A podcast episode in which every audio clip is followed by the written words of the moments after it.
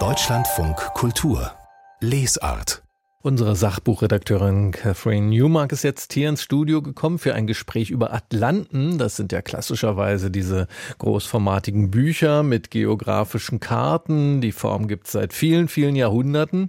Catherine Newmark, guten Tag. Und äh, warum wollten Sie denn aber jetzt über Atlanten sprechen?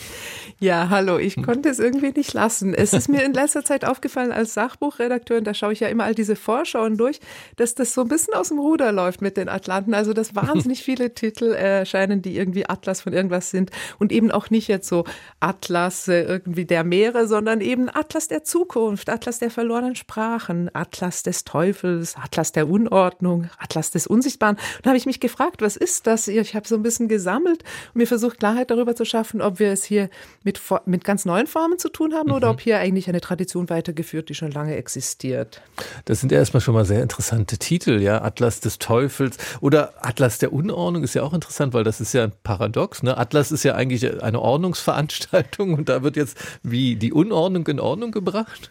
Ja, das ist ein, das ist das Einzige, was ich jetzt auch als Buch habe und nicht nur als PDF. Das ist total schön. Das ist von der französischen Geografin und äh, Journalistin Delphine Papin und dem Politikwissenschaftler Bruno Tetre.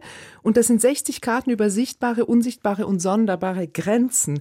Und mhm. im Prinzip ist es ein Buch, das viele Karten drin hat, aber auch wahnsinnig viele Grafiken und das versucht sozusagen sozusagen aufzuzeigen, wie Grenzen funktionieren heute. Und in diesem Sinne ist es ein vollkommen politisches Buch, das vor Augen führen soll, mit, also mittels Grafiken, welche Grenzen wann geschaffen wurden, historisch, welche wie überwindbar sind, wie hoch Mauern sind, wo es überall Mauern gibt, wo es Grenzmauern gibt, mit welchem Pass man wohin reisen kann. Also tausende von Sachen. Und im Prinzip, mich hat so ein bisschen erinnert an das Buch von Steffen Mau, den Soziologen Sortiermaschinen, mhm. wo er eben zeigt, wie Grenzen auch so steif werden können für Leute, die nicht den richtigen Pass haben. Und im Prinzip ist das die grafische Darstellung einer solchen These. Also es ist überhaupt nicht nur ein Wissenssammeln, sondern tatsächlich auch eine politische, irgendwie eine politische These, die hier gefahren wird. Da geht es ja dann schon auch um geografische Fragen, wie bei den alten. Atlanten, mhm. aber mit diesen Diagrammen und so weiter geht das dann doch über die alte Form deutlich hinaus, ne? Ja, ich meine, klassischerweise, was ist ein Atlas? Ein Atlas ist ein Buch mit Karten drin. Klar, das geht auf so die Renaissance zurück. Ich glaube, der Humanist Mercator war der Erste, der das Wort verwendet hat, eben für ein Buch mit den Karten der Welt drin. Was da, glaube ich, immer der Anspruch ist bei dem Atlas, ist, dass es eben die ganze Welt abbildet. Also, dass man jetzt nicht irgendwie nur Europa zeigt. Wobei, heutzutage gibt es ja auch den Straßenatlas von Brandenburg. Also, da ist ja. dann auch nicht mehr die ganze Welt drin. Also, das Wort hat auf jeden jeden Fall auch sozusagen äh, eine Entwicklung durchgemacht. Und auch wenn man zum Beispiel einen modernen geografischen Atlas anschaut. Ich habe mir zum Beispiel jetzt Meyers neuer Weltatlas angeschaut. Unser Planet in Karten, Fakten, Bildern. Das ist natürlich auch ein geografischer Atlas, hat Infografiken drin, hat Text drin. Also die, die Form ist schon gemischt. Also es sind nicht nur die schieren Karten.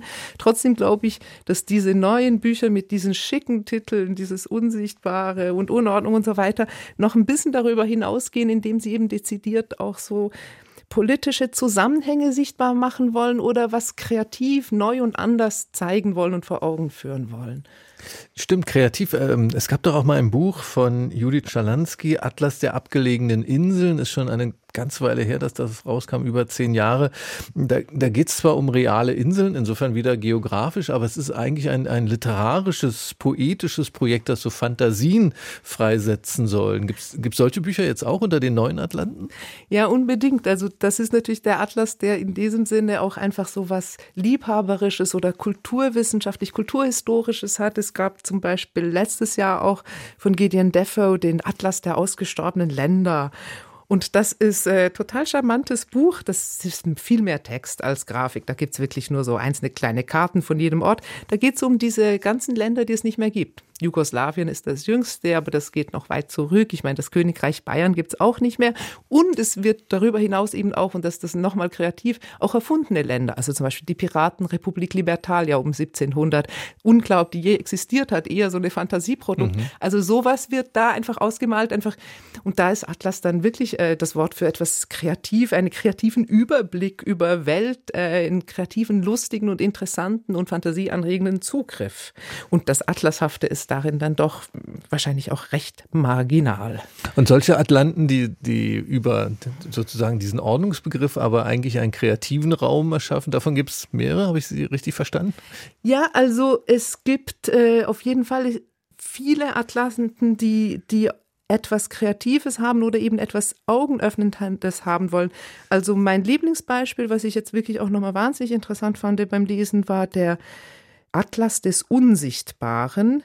Und der heißt im Untertitel sogar Karten und Grafiken, die unseren Blick auf die Welt verändern. Das ist von James Cheshire, einem britischen Geografen tatsächlich, aber das ist tatsächlich eine Mischung aus Geschichte, Naturwissenschaft und dann aber auch Geografie und dann schon wieder so was wie Zukunftsforschung. Das hat also vier Kapitel, woher wir kommen, wer wir sind, wie es uns so geht und was uns erwartet. Also das geht bis in die Zukunft und auch hier Karten, Weltkarten, Infografiken, die irgendwie zeigen, wie ist so der Mensch entstanden, also Völkerwanderung, wie ist unser Erbgut, wo hat sich das wohin bewegt, aber auch wie ist heute der Stand, wo ist das Licht wie, Lichtverschmutzung, all diese Sachen. Also man sieht viel über den Planeten so in einer Gesamtschau und natürlich dann Klimawandel, die Zukunft, was kann jetzt noch passieren? Und bei dem Buch finde ich auch nochmal, die haben ein sehr schönes Vorwort. Der Cheshire beschreibt auch, dass die Tradition, in die er sich stellt, diejenige ist von Heinrich Berghaus, der 1838 die Forschungen von Alexander von Humboldt Humboldt in einen physikalischen Atlas gebracht hat und da zum ersten Mal tatsächlich nicht nur die sichtbaren Weltgegenden, die, die Weltmeere und die Kontinenten und die Erdmassen gezeigt hat, sondern auch das Unsichtbare, die Strömungen der Meere und so weiter. Also es gibt diese Tradition, dass man auch Unsichtbares zum äh, mhm. Sehen bringt tatsächlich auch schon etwas länger. Ist denn jetzt die, die, die Ausweitung des Begriffs des, ähm, des Atlanten, geht die so weit, dass es jetzt auch, also da waren jetzt doch immer Karten noch dabei in irgendeiner ja. Form. Ja, gibt es auch welche ganz ohne Karten inzwischen? Ja, es gibt den Begriff, der, den man kann ihn auch ganz metaphorisch verwenden, wie Edward Brooke Hitching in Der Atlas des Teufels. Das ist ein Bilderband mit Bildern über die Unterwelt und den Teufel von der Antike bis heute. Da ist tatsächlich einfach eine Metapher. Und dann das andere, was mir eingefallen ist, ganz klassisch, die DTV-Atlanten. Also das hatte ich im Studium ganz viel. Der DTV-Atlas Philosophie hier zum Beispiel, aber es gibt ihn auch über Physik, Mathematik, deutsche Literatur oder Akupunktur oder der Atlas Keramik und Porzellan. Also Wissensgebiete, die gesammelt werden. Da mhm. gibt es keine Karten, da gibt es Grafiken, die quasi also den Text ergänzen mit einer Anschaulichmachung, sind aber, glaube ich, eben anders als diese jetzt neuen Atlanten tatsächlich Sammlungen von Wissensbeständen und nicht politische Thesen oder Blicke in die Zukunft oder auch Handlungsaufforderungen. Und das finde ich ist bei vielen dieser neueren Atlanten so ein bisschen das, was man vielleicht als neu und interessant bezeichnen könnte. Und könnte man jetzt sagen, was allen gemeinsam ist, also den alten und den neuen Atlanten, dass Wissen über, über Bilder vermittelt wird? Ist das so der kleinste gemeinsame Nenner? Ja, und ich meine, ich bin natürlich jetzt so als äh, Philosophin und Historikerin bin ich natürlich schon sehr gewohnt, dass viel das Wissen über Text vermittelt wird. Das ist natürlich aber nicht für jedes Fach der Fall. Also vieles Wissen muss natürlich auch über Bilder, also vieles braucht irgendwie eine Grafik oder eine Darstellung.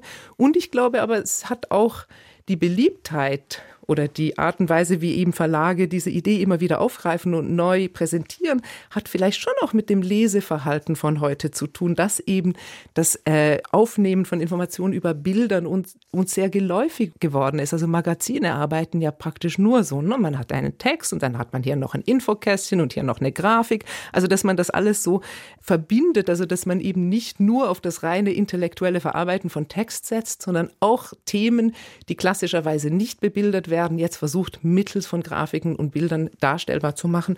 Und ich meine, man kann sagen, das ist eine Verflachung, aber ich glaube, in manchen Teilen ist es auch, also es ist nicht nur eine Komplexitätsreduktion, es ist manchmal auch einfach das Ansprechen eines anderen Sinnes, der mhm. damit quasi eine Information vielleicht auch besser verarbeiten kann.